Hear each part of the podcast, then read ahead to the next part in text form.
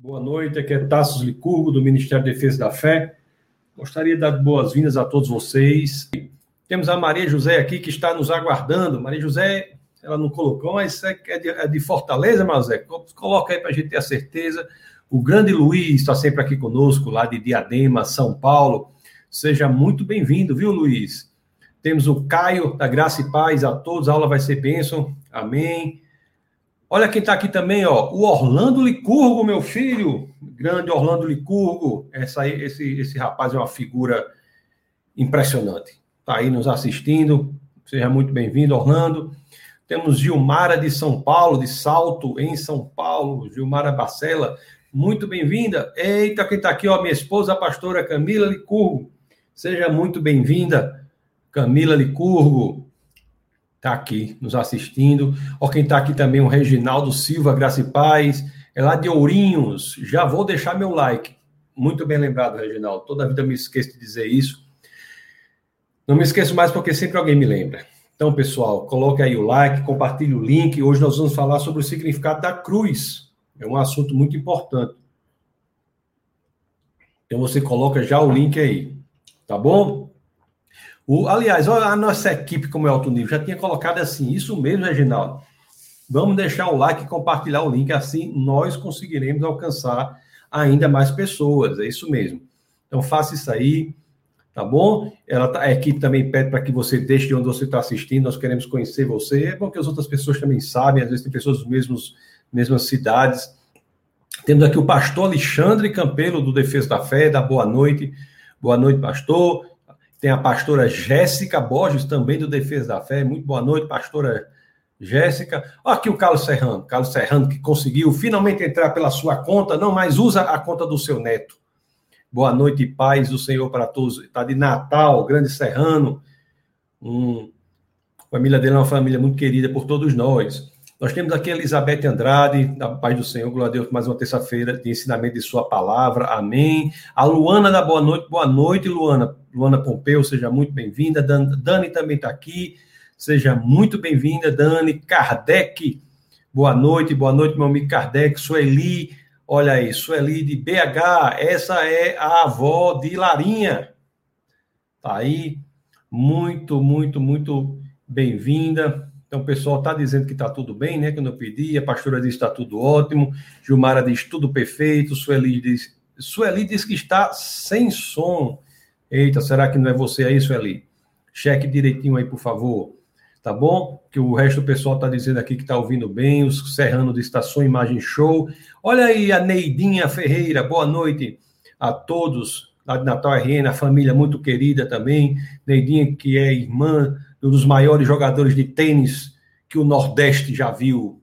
É o Joelson, o homem que a direita dele parece mais uma bala. Joelson, vou, fala aí, viu, Neidinha, para o seu irmão Joelson, com qualquer. Vou marcar aí um dia aí, quando eu tiver, para a gente jogar uma partida de tênis aí. Joelson, que é um treinador de alto nível, um atleta profissional. E o esposo da Neidinha também, Chicão, não fica atrás, não, viu? Chicão é o nosso André Agassi, o André, o André Agassi brasileiro tanto parecido na jogada como parecido também na fisionomia. Então, os dois são, são altos atletas, né? Então, Chicão também e sua filha Glendinha também, família abençoada. Olha, o Reginaldo também diz que está tudo bem, o Aldo está bom. A Lucielma diz que está tudo bem. Ela lá de São de Americana, em São Paulo, diz que as imagens estão boas. O Marciano aí, o doutor Marciano. Bem-vindo, muito bem-vindo, muito bem-vindo, meu querido é o marciano lá de nós, de Alexandria, é o homem brabo, o homem que não come mel, ele já, ele já mastiga a própria abelha. Aqui, Ana Paula está aqui também, da boa noite, pastor, boa noite. Sueli diz que o som está normal, enfim, Tiago da Paz, a Paz, Dani está aqui também, já, enfim, todo mundo. Aqui em Minas Gerais, Simone lá de Contagem, Minas Gerais, Luana de Natal, e a pastora Jane diz: boa noite a todos, áudio e imagem perfeitos. Ainda bem. Essa letrinha doida que aparece aqui, wash hands, deve ser umas mãozinhas dando tchau, porque não apareceu aqui. Ok, pessoal, vamos começar a nossa aula de hoje, o nosso bate-papo de hoje sobre um tema muito importante. Hoje foi uma, Um dia muito puxado, mas graças a Deus deu certo, né? O som e o microfone tá, mas tá tudo bem, vai dar tudo certo. Vamos bater um papo hoje sobre um tema importantíssimo, sobre a questão do significado da cruz, o significado da cruz.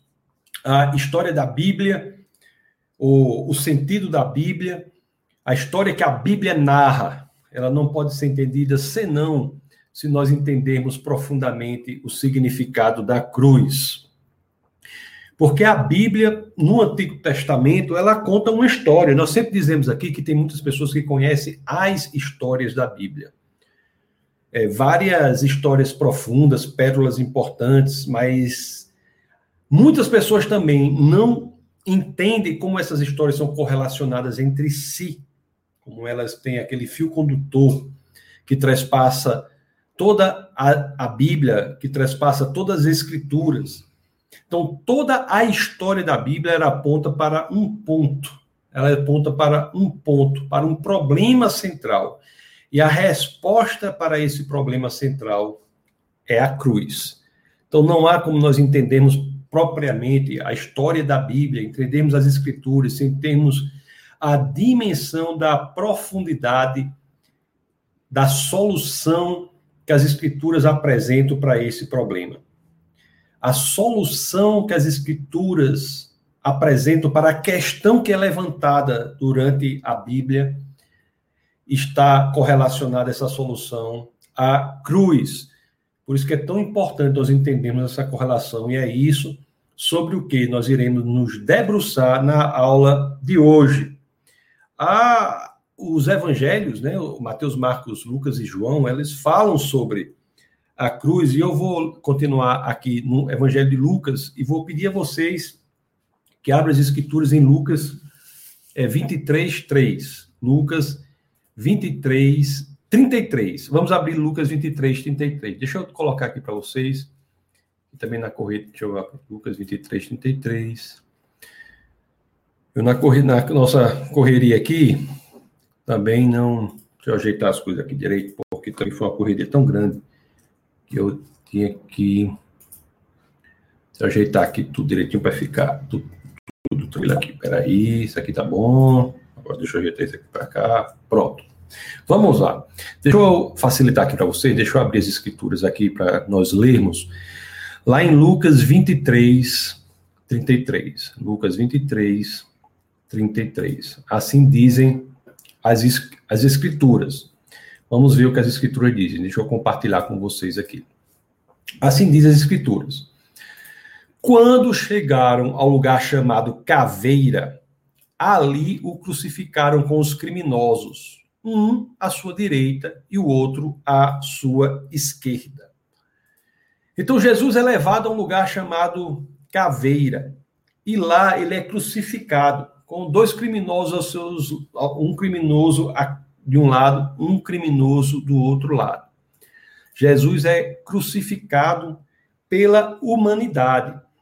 E tem um escritor que dizia uma coisa muito interessante. Veja se você consegue concordar comigo na profundidade dessa ideia. Ele diz assim: o Calvário a morte de Jesus, lugar onde se dá a morte de Jesus, é o Éden ao reverso. O que nós vemos no Calvário é a história do Éden ao contrário. Lá no jardim, nós estudamos que é pronunciada a culpa do homem. Na cruz, é o homem que pronuncia a culpa de Deus. Se no jardim Deus pronuncia a culpa do homem, na cruz o homem tenta pronunciar a culpa de Deus. Se no jardim é pronunciada a, a sentença de morte do homem, na cruz é o homem que pronuncia a sentença de morte de Deus. Deus, ele tira o homem do jardim. E na cruz, o homem quer tirar Deus da sua cidade. Você veja que é o reverso ou o inverso do que acontece no jardim. A cruz, o advento da cruz é único na história da humanidade e ele representa algo sem comparação. É ali na cruz, do ponto de vista teológico, que a grandiosidade do pecado humano é exposta. Nós vimos, né, até na nossa escola bíblica, nós vimos que o pecado entra no homem no jardim. Ele fica na nossa natureza, na natureza humana, aquele pecado se mantém não apenas como uma escolha, nós estudamos que o pecado é mais do que uma escolha, o pecado exerce um poder sobre o homem, e ele faz com que muitos dos homens odeiem a Deus.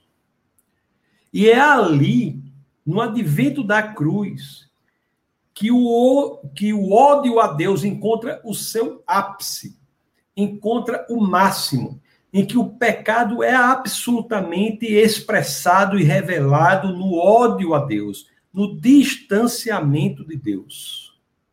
É ali na cruz que o homem mata Deus. Jesus ele ficou na cruz por seis horas. Seis horas. Vamos ler lá o Evangelho de Marcos, capítulo 15, verso 25.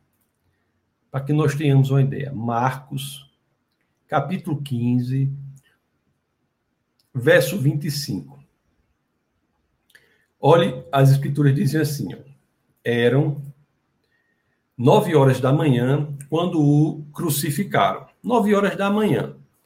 E lá em Lucas 23, 44, voltando para Lucas, Lucas 23, 44, nós lemos assim: Já era quase meio-dia e trevas cobriram toda a terra até as três horas da tarde. Então ele é crucificado às nove horas da manhã e então trevas cobrem toda a terra ao meio-dia. Isso é muito importante, não é? Isso é muito importante. Porque nessas seis horas em que Jesus passa lá, você vê aqui, a gente leu que ele foi crucificado às nove, aí, aí aqui diz, ó, já era quase meio-dia, trevas cobriram toda a terra até as três da tarde. Então, nove, dez, onze, doze, uma, duas, três. Então, nessas seis horas em que Jesus passa ali, ele, expericia, ele experiencia um sofrimento profundo. Foi, foram seis horas de sofrimento inenarrável, indizível, sofrimento que nenhum de nós passa nem perto do que ele passou. E essas seis horas são importantíssimas para nós entendermos o significado da cruz. Importantíssimo. A primeira passagem que nós vamos ler para que, nessas seis horas, né, que ele passou na cruz, nós possamos entender o significado da, da cruz, está lá no Lucas 23, no verso 34. Vamos abrir Lucas 23, no verso 34. Porque essa passagem é muito bela e ela fala muito sobre o significado da cruz. Quando as escrituras dizem assim, em Lucas 23, é, 34, as escrituras dizem assim: Jesus disse, Pai, Perdoa-lhes, pois não sabem o que estão fazendo. Meus queridos, meus queridos, isso revela o ápice do que Deus tem feito com a humanidade desde o momento em que o pecado fez parte da vida do homem. Nós vimos lá atrás que quando Adão ele se afastou de Deus, ele imaginou que o julgamento de Deus iria cair sobre ele. E ele é surpreendido, porque esse julgamento é desviado e cai sobre o solo. Deus, o tempo todo, está preservando o homem até o momento em que o julgamento final se dará. É um princípio que está absolutamente claro durante toda a história das Escrituras.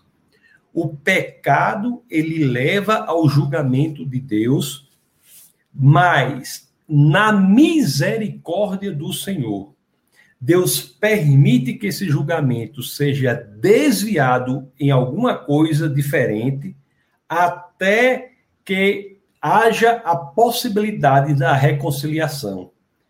Então, a misericórdia de Deus é tão profunda que o homem sabe que o julgamento é decorrente do pecado, mas sempre o julgamento é desviado para algo diferente até que o julgamento final chegue e nesse período haja a possibilidade de reconciliação entre o homem e Deus.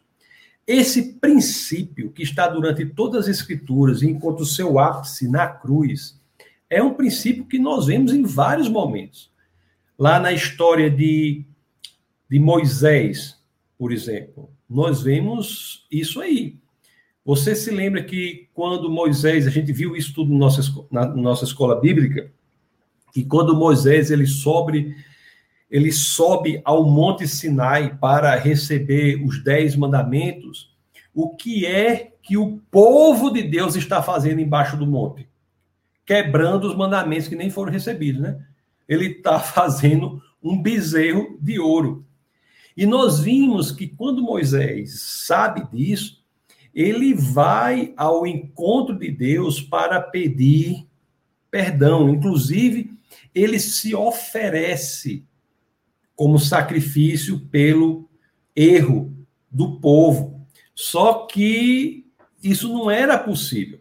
Então vamos ler lá em Êxodo 32, 32, para que nós tenhamos uma ideia do que eu estou falando. Êxodo 32, 32, as escrituras dizem assim, ó. Olhe, olhe Olha o que Moisés sugere a Deus para que Deus lide com os pecados do, do, povo de Deus, do povo liderado por ele. Ele diz assim, ó: Mas agora eu te rogo, perdoa-lhes o pecado, senão risca-me do teu livro que escreveste. É uma oferta impressionante que Moisés faz a Deus, né? Mas é uma oferta de Moisés assim: me aceite em lugar do julgamento do povo que eu lidero. Mas esse, essa oferta de Moisés, ela não pode ser aceita porque Moisés tem seus próprios pecados. E tendo seus próprios pecados, Moisés não poderia lidar com os pecados dos outros. E assim, o julgamento de Deus é postergado é, até o momento final. Ele sempre vai desviando, encontrando alternativas até que o julgamento final chegue. Não é? É desviado para o sacrifício do animal é, e para que a sua misericórdia seja estendida para todo o povo. O julgamento seria postergado até o momento final. E no caso de Moisés, isso é feito, e a presença de Moisés após a, a instituição do, da, do, da oferta por meio do animal, depois disso aí, Deus volta à presença do homem. Em outras situações acontecem a mesma coisa. Lá na, no primeiro livro de Reis, se você puder abrir, primeiro de Reis. Se nós abrirmos aqui no primeiro de Reis, no capítulo 18, se você puder ler do verso 20, depois você lê do verso 20 em, di, em diante, né? Se você vai ler do, do verso 20 até o verso 39, você vai ver uma história muito, muito incrível, impressionante, que esse mesmo princípio se repete, não é? é a história em que Elias, ele, ele é, ele vai lidar com os pecados de muitas pessoas que foram decorrentes do fato lá dos sacerdotes de Baal terem influenciado aquele povo. E ele vai lidar com essa com essa situação e se junta uma grande multidão no altar, lá em cima do Monte Carmelo, e Elias ele ora ao Senhor para que o fogo caia de cima para baixo. É interessante que o fogo equiparado ao julgamento de Deus. E aquelas pessoas que pecaram que estavam em cima do monte lá, talvez estivessem esperando que aquele fogo caísse sobre elas e que elas fossem absolutamente consumidas. Mas o que acontece? O que é que as escrituras nos narram sobre o que ocorreu? As escrituras nos narram que esse essa oração é atendida, o fogo cai. Mas só que quando o fogo cai, o fogo cai especificamente sobre o sacrifício que está no altar. Nenhuma das pessoas que cometeram pecado foram destruídas naquele momento. O julgamento não se deu sobre elas. As escrituras nos garantem, esse julgamento se deu sobre a, o sacrifício que estava no altar. E aquelas pessoas que estavam a pouca distância desse sacrifício não foram atingidas. Então é um princípio, esse princípio que é esse princípio que é ensinado durante as escrituras. Esse princípio, o princípio de que Deus desvia o julgamento daquele que comete pecado para algo diferente, postergando o julgamento final, para que neste tempo haja a possibilidade de reconciliação. É um princípio que está em todas as escrituras. Onde tem o pecado, haverá julgamento de Deus mas na misericórdia do Senhor, esse julgamento é desviado desviado para o chão, desviado para o sacrifício, desviado para o sacrifício no altar. Esse julgamento é desviado para que o povo não seja consumido e esse julgamento final seja postergado e até lá haja a possibilidade de reconciliação. Isso é um padrão que é ensinado por Deus em sua misericórdia, para que nós possamos entender como ele agirá e para que tenhamos tempo de nos arrependermos e de nos reconciliarmos com o Senhor. Isso tudo nos ensina sobre o que aconteceu na cruz. A cruz é o elemento perfeito em que esse princípio é estabelecido, esse princípio é expresso de forma perfeita na cruz tudo o que há antes nesse princípio do desviamento, do desvio do julgamento sobre o homem para outro, para que o homem seja poupado, encontra o seu ápice no advento da cruz. Porque foi ali na cruz, né, que conforme nós dissemos e aqui repito, em que o pecado do homem alcança o seu ápice, alcança o seu ponto mais alto. É ali em que não há apenas a desobediência aos mandamentos de Deus, não é? Não há apenas uma agressão ao nome de Deus. Ali é o homem crucificando o próprio Deus. Você veja que a cruz, o ápice do pecado, é impressionante, porque não há apenas uma questão de desobediência, existe um ato específico do homem matar Deus. É o momento único na história da humanidade. Meus queridos, e no ápice do pecado da humanidade, no momento mais alto do pecado da humanidade, é que nós lemos Jesus de Nazaré dizendo: Pai, perdoa-lhes, porque não sabem o que fazem. É ali que Jesus se coloca como o elemento perfeito desse princípio da misericórdia do Senhor. E olha que Jesus estava sozinho, ele sabia que o julgamento viria, mas ele fala ao Pai: não deixe, mais uma vez, Pai, que esse julgamento caia sobre a humanidade. Esse julgamento pode cair sobre mim. Jesus ele se coloca como o único para ser a representação perfeita do padrão que o Antigo Testamento todo ensina, de haver o desvio do julgamento que deveria cair sobre a humanidade que matava Deus, para que caísse unicamente sobre ele. Isso é muito profundo. Isso é muito profundo, meus queridos. Ah, um autor uma vez disse uma coisa muito curiosa. Ele disse assim: ele disse assim: imagine essa situação ocorrendo, como ocorreu. Imagine o que estava passando pela cabeça dos anjos assistindo a isso. Imagine como os céus estavam no momento da cruz. Olhe como os anjos estavam impressionados vendo aquilo. O que estava acontecendo ali, os anjos estavam em absoluto, absoluto maravilhamento.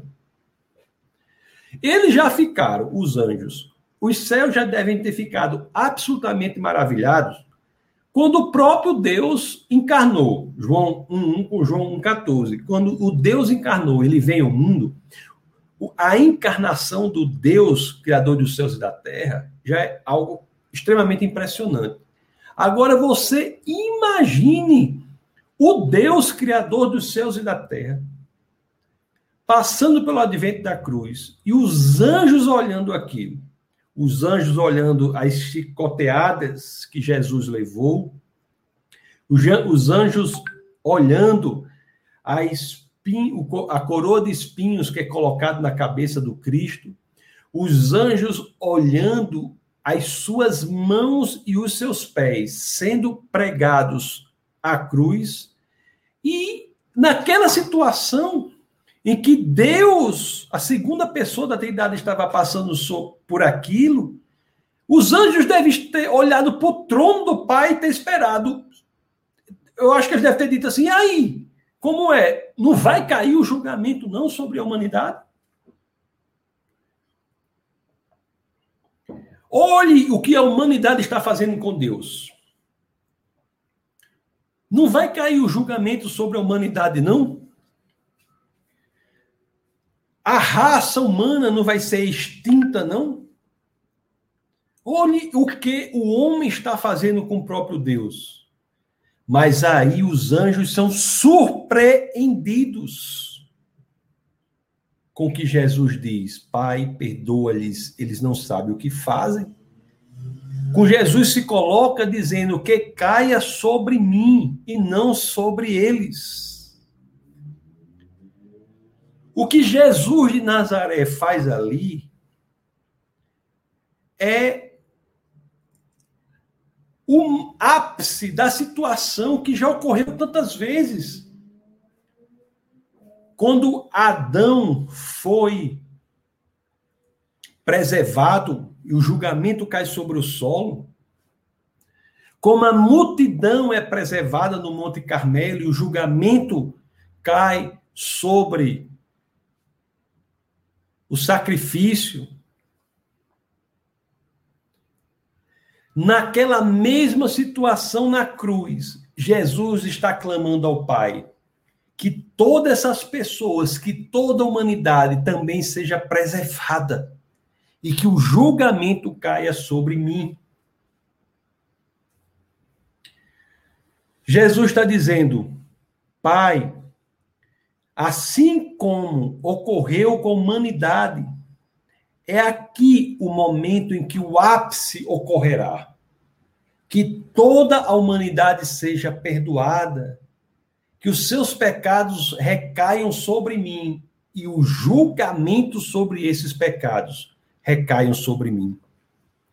O entendimento da cruz, meus queridos, é o entendimento da parte central nevrálgica, é o epicentro da Bíblia. Nós não podemos entender a Bíblia sem entendermos a cruz. em que Jesus voluntariamente se coloca sob o julgamento de Deus. Jesus se coloca para ser julgado pelos pecados que foram cometidos contra o próprio Jesus. Uma vez alguém escreveu: é o único momento na história da humanidade em que a vítima clama para ser julgada no lugar do réu.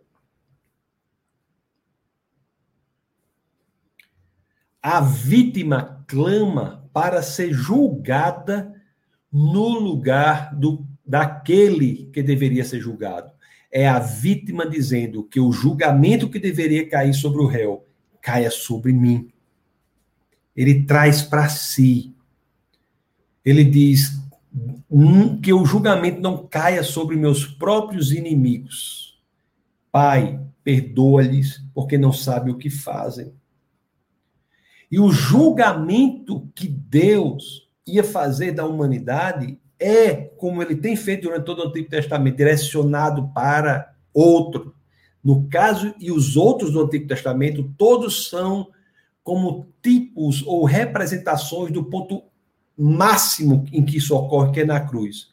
Então é aqui que o julgamento que deveria cair sobre toda a humanidade é desviado para o Cristo. Cristo suporta o julgamento da humanidade no advento da cruz.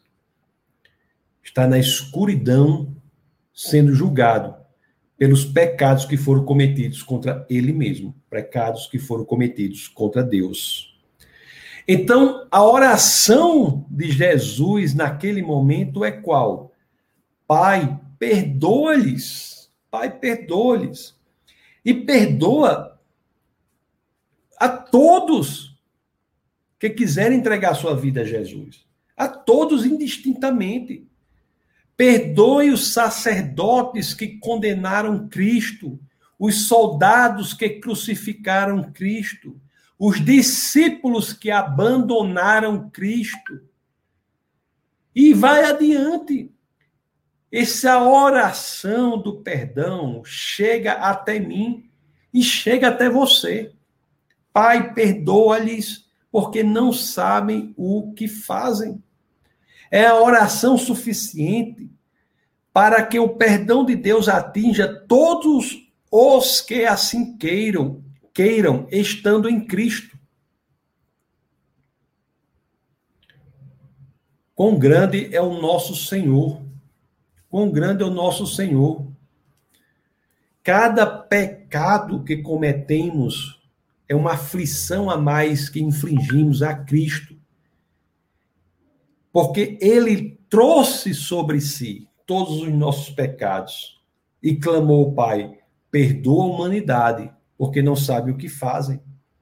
Se nós entregarmos nossa vida ao Senhor, esse sacrifício da cruz é extensível a nós mesmos, às nossas próprias almas. Meus queridos,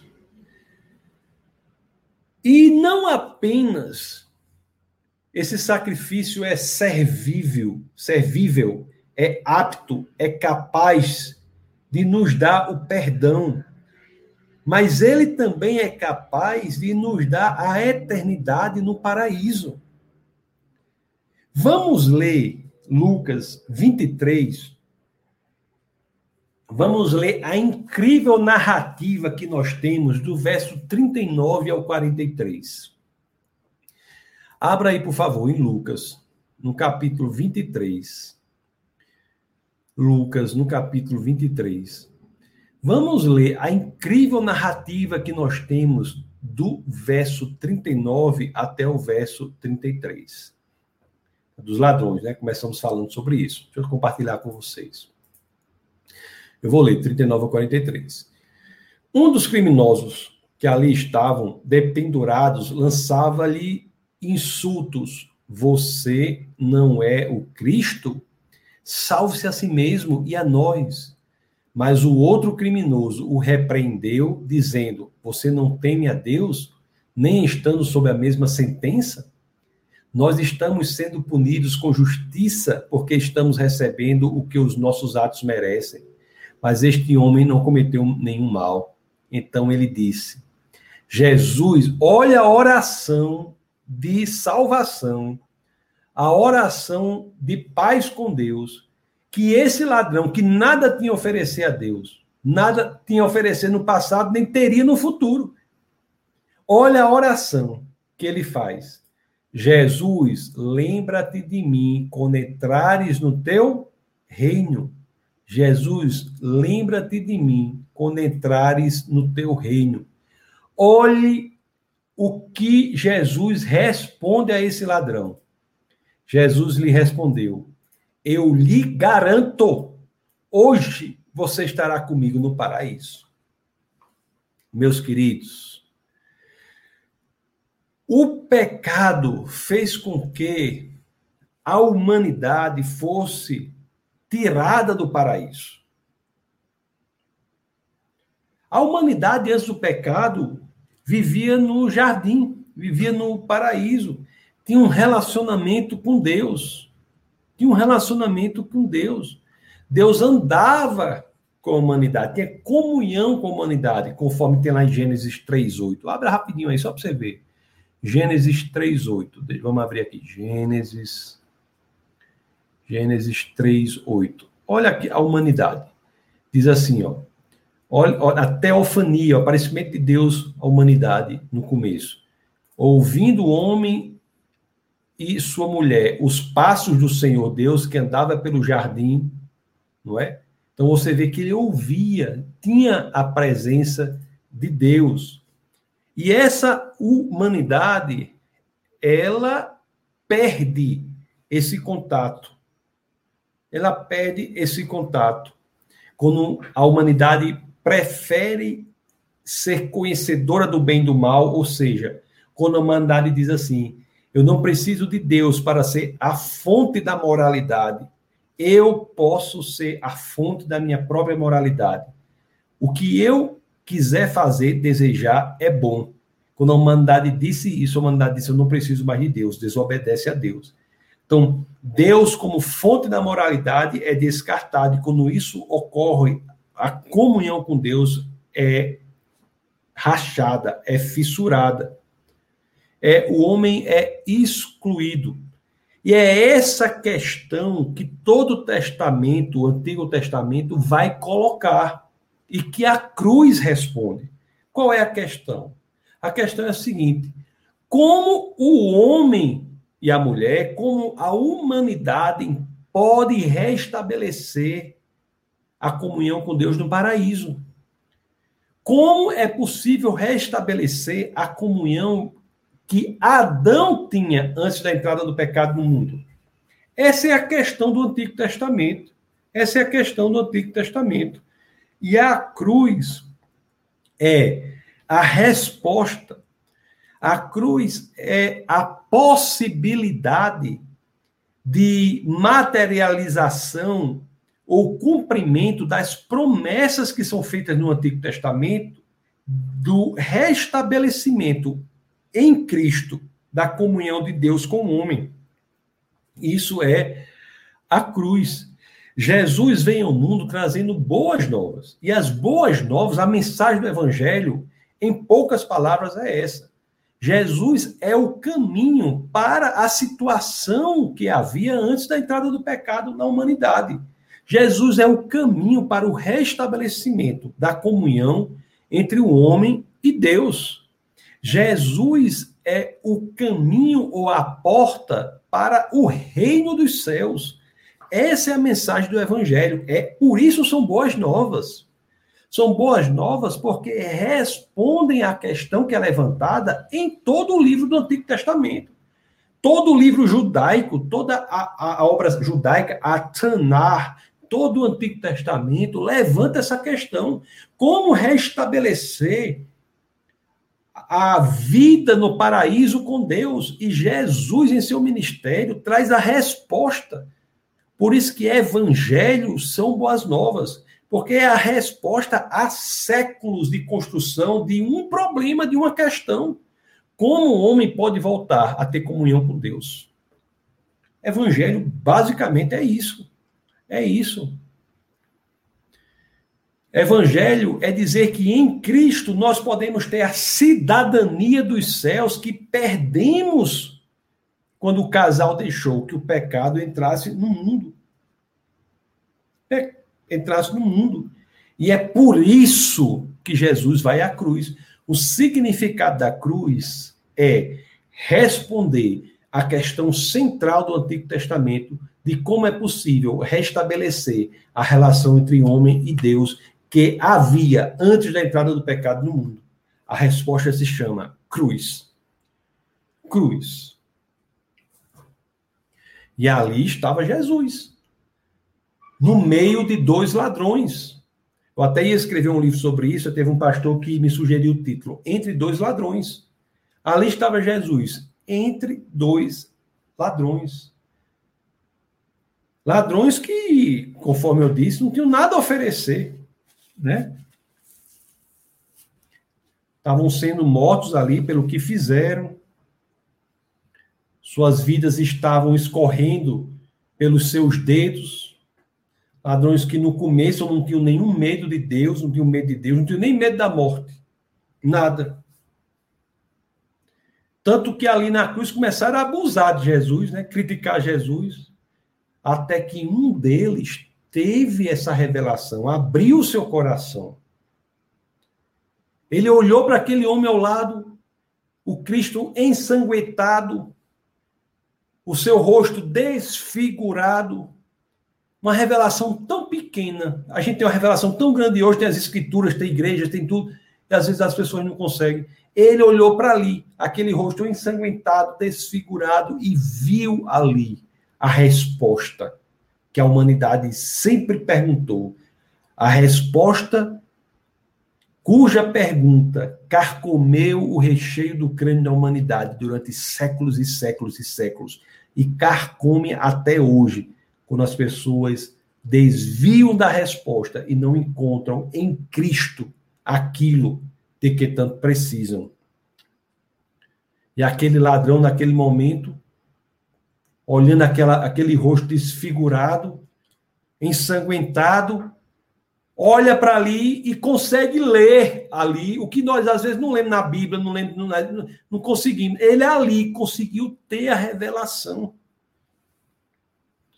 Ter a revelação. Ele estava destinado à destruição, mas teve a revelação da resposta em Cristo para o que a humanidade precisa. Resposta em Cristo. Não é incrível isso? Deixa eu ver aqui se está em Lucas. Deixa eu ver aqui se isso aqui está em Lucas. Acho que é capítulo 40. Deixa eu ver aqui, para eu dizer para vocês. Eu acho que é 40. Deixa eu ver aqui. Lucas. Lucas não tem, não. É, Lucas não pode ter 40, né? Lucas não pode ter 40. É, acho que é o, Lucas 23, Lucas 23, 40. Deixa eu ver se estamos aqui. 23, 40. Acho que é isso mesmo. É, que a gente leu, né? Olha, olha aqui, Lucas 23, 40. Olha aqui. Diz assim: Mas o outro criminoso repreendeu. Ele teve essa revelação. Olhando para Jesus com o rosto desfigurado, o ladrão disse: Mas você não teme a Deus, nem estando sob a mesma sentença reconheceu a divindade. Você não teme a Deus? Aí faz essa oração que nós lemos aqui. Jesus, lembra-te de mim quando entras no teu reino, né? Lucas 23, 42. E a resposta de Jesus não é só profunda como é imediata. Eu lhe garanto, ele responde imediatamente, eu lhe garanto, hoje estarás comigo no paraíso. Aquele ladrão, como eu sempre digo, tomou café da manhã com o diabo e iria almoçar com o próprio Deus. Não é incrível, não? Por simplesmente ter reconhecido em Cristo a resposta para a pergunta que acomete a humanidade durante todos esses séculos.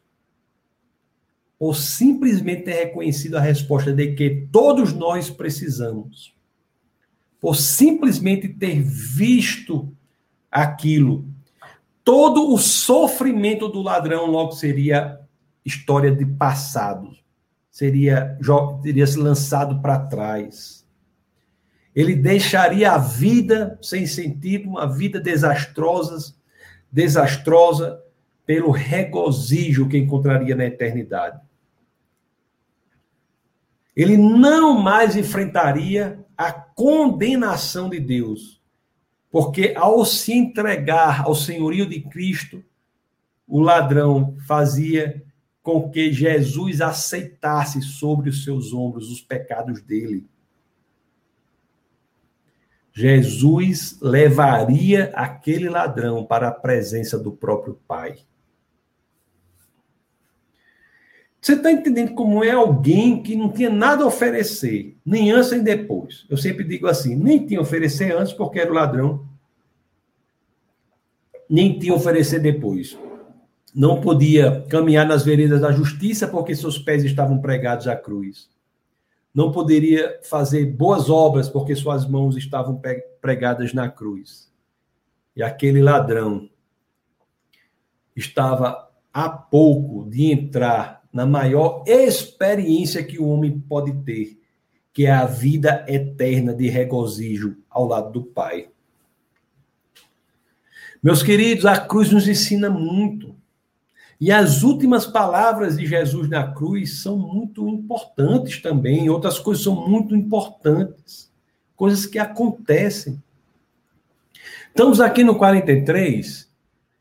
Vamos ler aqui o 45.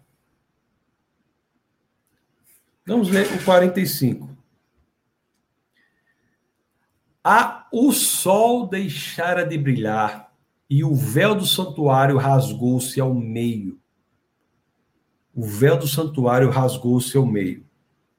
Lá no Evangelho de Mateus está claro que ele rasgou de cima até embaixo. Rasgou por completo.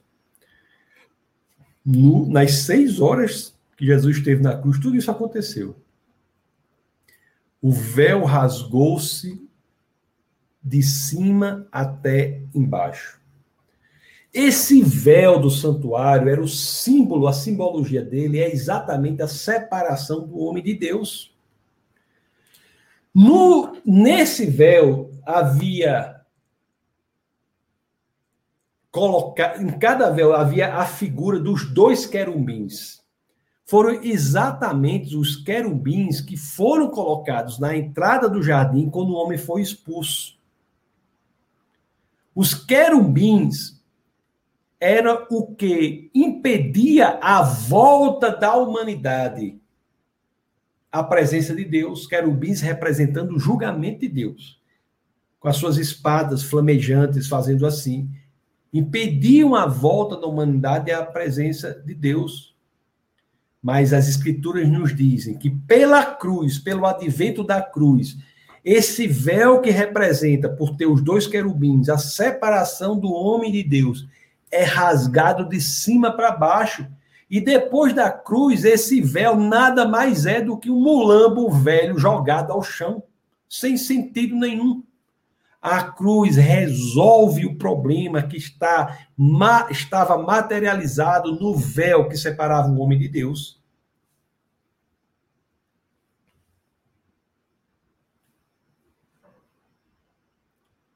Pois é, meus queridos. O véu é rasgado. O véu é rasgado. Jesus ele sofre esse julgamento sofre o julgamento. Por ele sofrer o julgamento que deveria ser para o homem, é que essa possibilidade de reconexão com Deus é estabelecida. É interessante que, como nós, eu não sei se nós lemos, mas o verso 44, nós lemos 45, deixa eu ler aqui o 44.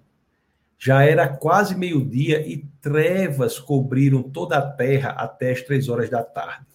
Até as três horas da tarde. Você veja isso aqui, que incrível. Que incrível. Quando Jesus está no ápice de seu sofrimento na cruz, Deus, ele impede, né, que o sol brilhe sobre a terra. Jesus, ele é envolvido em todas as dimensões do sofrimento. Ele leva sobre si todos os nossos pecados. Ele leva sobre si tudo o que fizemos. Como os pecados estão sobre os ombros do Cristo, que por mais indizíveis, inenarráveis, insusceptíveis de serem aprendidos pela linguagem que tenham sido os seus sofrimentos físicos, a coroa de espinho, as chicotadas, chicoteadas, tudo isso, nada se compara ao sofrimento de Cristo, que não tem pecados em levar todos os pecados da humanidade sobre si. Naquele momento, existe algo profundo teologicamente. O Pai se separa. Lá em Mateus, no capítulo 27, se você for para Mateus, no capítulo 27, no verso 46, que é que nós temos aqui? Essa famosa passagem tão profunda do ponto de vista teológico. Nós temos isso aqui.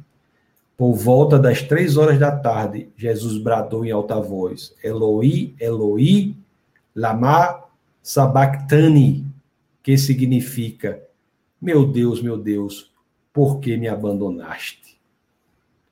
Meu Deus, meu Deus, por que me abandonaste? Interessante, né? Que isso aqui, o salmista, lá no Salmos 22, verso 1, já tinha dito, né? Meu Deus, meu Deus, por que me abandonaste? Porque estás tão longe de salvar-me, tão longe dos meus gritos de angústia. Então, um sentimento ali que se repete do salmista, que o próprio Deus fala aqui quando todos os pecados do mundo estão sobre os seus ombros e Deus não tem como conviver com o pecado. Que ministério profundo de Cristo, né? Passar por tudo isso para nos salvar, para que nós não tenhamos de passar por isso. Depois disso aqui, meus queridos, o preço é pago.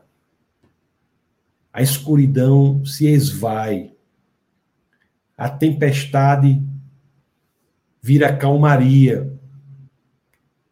O julgamento que foi lançado sobre Cristo é eficaz. E a humanidade que está em Cristo está salva do julgamento de Deus. A salvação dos que estão em Cristo é a salvação que é conquistada na cruz, porque ele pagou o preço daquilo que deveria ser pago por nós. A salvação, ela não é de graça, ela é caríssima, um preço que nenhum de nós poderia pagar, porque ela tem por preço o derramamento do sangue do próprio Deus. Mas estava pago. O ministério de Cristo foi perfeito. Foi perfeito. Tanto que ali em Lucas, eu quero que vocês prestem atenção, Lucas 23, 46. Lucas 23, 46. Vamos ver as últimas palavras dele. E eu quero que vocês prestem bem atenção uma coisa que muitas vezes é passada despercebida. As últimas palavras dele. Preste atenção aqui. Olhe quais são as últimas palavras dele. Jesus bradou em alta voz: Pai, nas tuas mãos entrego o meu espírito. Tendo dito isso, expirou. O que é incrível aqui nessa passagem? Alguém que foi torturado, humilhado, cuspiram nele, botaram a coroa de espinhos nele, foi chicoteado. Alguém que foi crucificado, teve o rosto desfigurado. Alguém que está prestes a entregar a vida. Teve sobre si todos os pecados da humanidade. Alguém que vai, nessa situação, dizer suas últimas palavras e as diz em alta voz. As últimas palavras de Jesus foram ditas em altas em alta voz. Elas não foram ditas como alguém que perde a batalha. Elas foram ditas como alguém que é vencedor. Ninguém sai bradando em alta voz uma batalha perdida. Só se brada em alta voz uma batalha ganha. E é por isso que esse, essa locução adverbial do modo como Jesus bradou suas últimas palavras, nos diz muito ao nosso coração. Ela diz que Jesus venceu a batalha por nós. Jesus bradou em alta voz: Pai, nas tuas mãos entrego o meu espírito. Ele não brada como alguém que perde a batalha, ele brada como alguém que sai vencedor. Depois de três horas de escuridão, o céu volta a brilhar, o sol volta a brilhar. O sol não está mais escurecido por Deus. Deus deixa o sol brilhar. A vitória foi conquistada, ele levou sobre si todos os nossos pecados. A situação estava resolvida, a justiça havia sido satisfeita o reestabelecimento por meio do, da porta que é Cristo havia sido feito da relação entre homem e Deus. É por isso que ele diz em João 14,6: Eu sou o caminho, a verdade e a vida, ninguém vem ao Pai senão por mim. Porque ele estabelece esse caminho que havia sido perdido. Ele é a resposta para a pergunta que todo o Antigo Testamento levanta. Meus amados irmãos, isso é profundíssimo. Isso é muito importante. Ele entrega, os, coloca o seu espírito nas mãos do, do Pai, bradando em alta voz. A batalha terminou. Agora nunca se esqueça, a vitória foi de Jesus. Ele morre como vitorioso. Isso é muito incrível mesmo, né? Isso é muito incrível mesmo está consumado. Está consumado. No terceiro dia, após a morte, Jesus ressuscita. Jesus não apenas vive, ele ressuscitou. Quando nós dizemos que ele ressuscitou, nós dizemos mais do que diz, quando dizemos que ele apenas vive. Porque viver é não estar morto e ressuscitar é ter vencido a morte. Ressuscitar é dizer que sobre ele a morte não tem nenhum poder. É por isso, meus queridos, que nós temos que pregar esta mensagem da salvação, essa mensagem das boas novas. Lucas, só que no livro, não mais no seu evangelho, no livro de Atos dos Apóstolos, no capítulo 2, no verso 36. Deixa eu ver aqui. Deixa eu ver aqui. Atos dos Apóstolos, no capítulo 2, no verso 36. Ele relata aqui uma pregação né, do apóstolo Pedro. As escrituras dizem assim: Portanto, que todo Israel fique certo disto. Este Jesus, a quem vocês crucificaram, Deus o fez Senhor e Cristo. Que todo o povo de Deus saiba disso. Este Jesus, a quem a humanidade crucificou, que foi julgada pelo homem, Deus o fez Senhor e Cristo. Meus queridos, ele é aquele em quem encontramos salvação. Ele é a porta por onde encontramos a eternidade. Ele é aquele que trouxe sobre si todos os seus pecados, todos os pecados da humanidade. E ele oferece esse pecado a todos aqueles que se entregam a ele em arrependimento e em fé. Isso é muito importante, meus queridos. Isso é muito importante, meus queridos. Muito importante. O resumo disso tudo que eu falei está em um só verso. Tudo isso que nós falamos aqui está resumido em um só verso, que talvez seja o verso mais conhecido das Escrituras, que é João, capítulo 3, verso 16. Se quiser resumir tudo que eu falei hoje, está tudo resumido aqui, João 3,16, quando as Escrituras dizem assim: Porque Deus amou o mundo porque Deus tanto amou o mundo que deu o seu Filho unigênito para todo aquele que nele crer não pereça, mas tenha vida eterna. Esta é a síntese do Evangelho. Essa é a síntese das Escrituras. Esta é a síntese da cruz.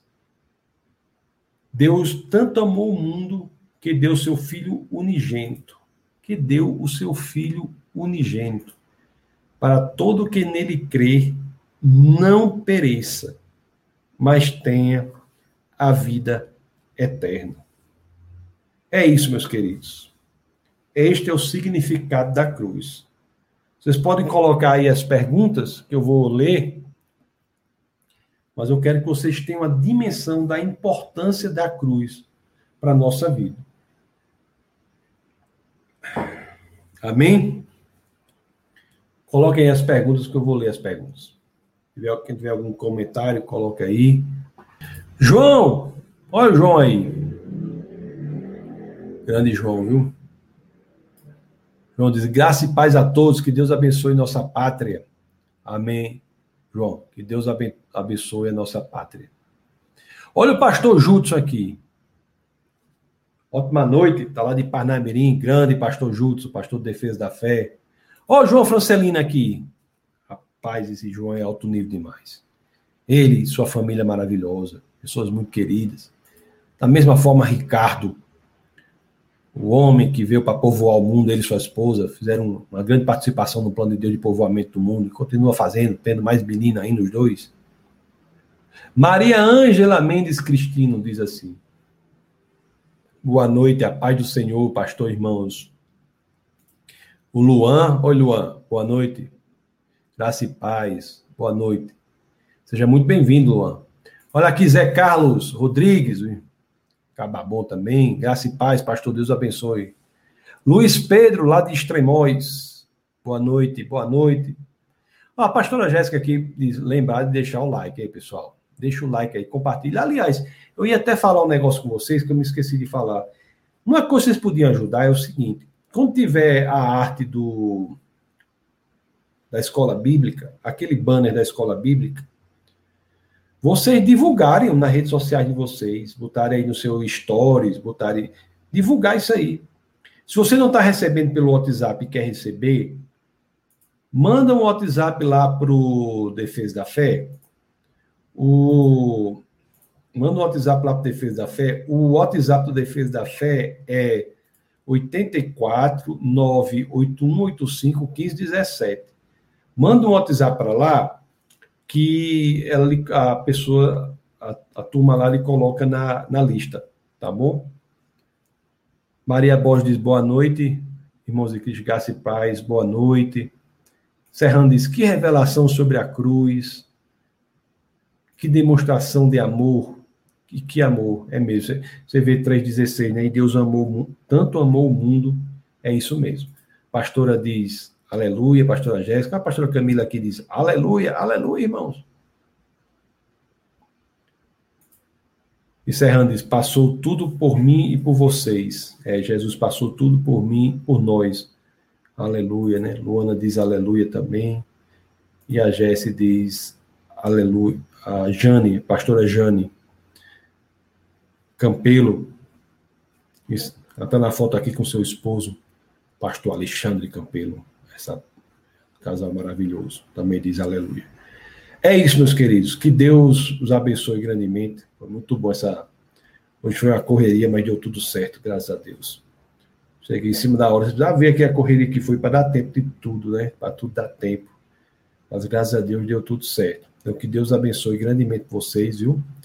E mantenha-se conectado conosco. Quinta-feira, agora, nós teremos o webcast É Proibido Não Pensar. Então, será a nossa quinta-feira agora, nós teremos o webcast É Proibido Não Pensar. E será muito interessante. Será sobre as contribuições que o cristianismo fez para o mundo né? o que o cristianismo fez para o mundo. Então, quinta-feira agora, você não pode perder. Se você está em Natal, por exemplo, você pode ir quarta-feira para o culto. Tem um culto, se está em algum lugar conectado à defesa da fé, também tem os eventos. E na quinta, nós temos o webcast É Proibido Não Pensar. E no domingo agora eu pregarei também sobre a série do Evangelho de João. Então, quinta-feira, 21 horas e, e domingo, 18 horas. Né? Conecte conosco. Se você não é ainda seguidor, né, que chama, é seguidor que chama, do Instagram do Defesa da Fé, se inscreva aí, siga o Instagram Defesa da Fé, que essas informações são todas colocadas lá, tá bom? Se você ainda não é inscrito no canal de vídeos do YouTube, é, se inscreva. Se você está, por exemplo, assistindo isso aqui no, pelo Facebook, vá lá no, vocês vá lá no seu navegador e bota defesa da fé.tv, você é direcionado para o canal de vídeos, tá bom? E siga lá o Instagram, que é arroba defesa da fé. Então, deixa eu ler aqui o resto dos, dos, dos comentários. Deixa eu ler aqui o resto dos comentários. Diz assim: é, porque alguns pensam que tudo. Mensagem de edificação, né? acho que é, aqui diz amém. Aí diz assim: porque alguns pensam que toda essa maravilha não foi por todos? É, eu acho que não foi. É, realmente tem, tem gente que pensa isso aí, né? Já o que Jesus fez foi viabilizou a possibilidade de para todos os que queiram encontrem a salvação. Não é isso? Ele ele viabilizou o acesso de todos quantos queiram para que não sejam julgados. Então, isso aí é uma. É o que foi feito. Porque alguns pensam que toda essa maravilha não foi por todos? Pois é, eu também não entendo, não, viu, amigo? Foi por todos que querem, né? Agora, Jesus não ia obrigar a. Deus não iria obrigar a viver a eternidade ao lado dele daqueles que não quiserem. As pessoas são livres. Deus respeita a nossa escolha, Deus respeita o nosso livre-arbítrio. Né? Deus respeita o nosso livre-arbítrio. É isso aí. O... A Ana dá, agradece pela aula. Deus te abençoe também, Ana. Muito obrigado. O Luciano diz assim: Tasso, ainda estou meditando na palavra de terça passada, Mateus 16, 17. Quanto mais eu penso nessas coisas, mais vejo quanto isso, a vida bio é só uma viagem. é, eu, é, eu, eu acho também. Você quer dizer assim, né, a vida nessa terra mesmo, ela por si só é sem sentido nenhum, né? A gente só consegue entender a nossa existência aqui quando nós colocamos na perspectiva de Deus. A vida por si só é realmente sem sentido. Se é isso que você está querendo dizer, eu concordo com você. Essa vida sem Deus é absolutamente sem sentido.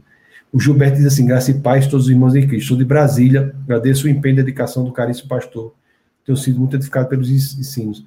Amém, Gilberto. Nós estamos aqui em Brasília também, né? Então, Defesa da Fé tem vários lugares. Eu também estou em Brasília.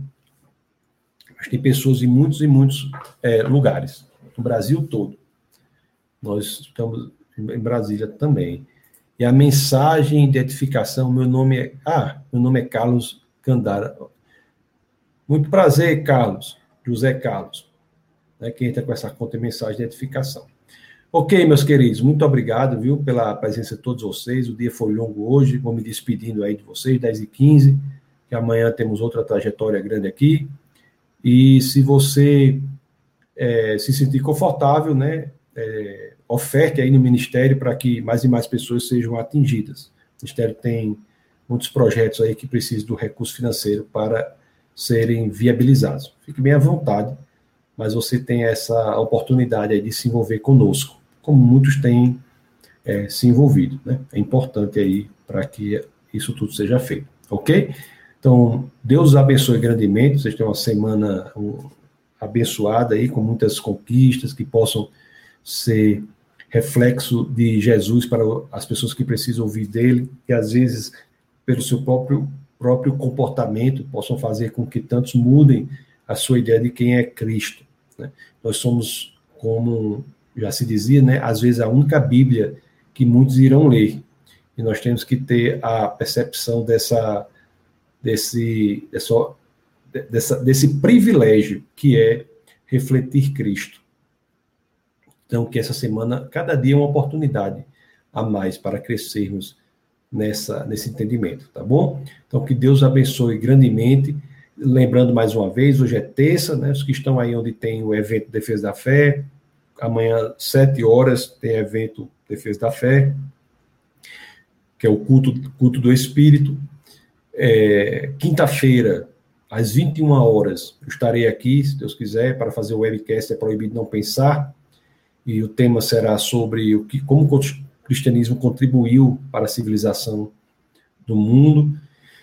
E domingo, 18 horas, nós teremos o culto, onde eu pregarei, dando continuidade aí ao Evangelho de João.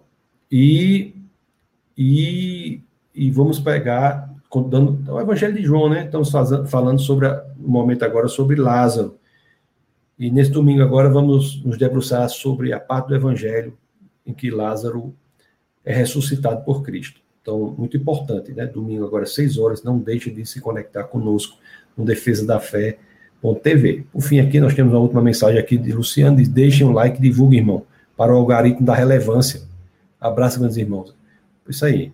Isso mesmo, Luciano. A nossa equipe ó, já concordou com você, e quando a nossa equipe concorda, eu só tenho que dizer, tá certo. É isso mesmo. Deixe o like e divulguem para que mais e mais pessoas possam assistir, ok?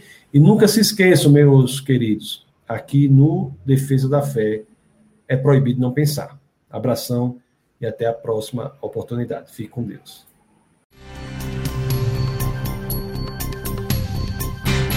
Essa foi uma produção do Ministério Internacional Defesa da Fé, um ministério comprometido em amar as pessoas, abraçar a verdade e glorificar a Deus. Para saber mais sobre o que fazemos, acesse defesadafé.org.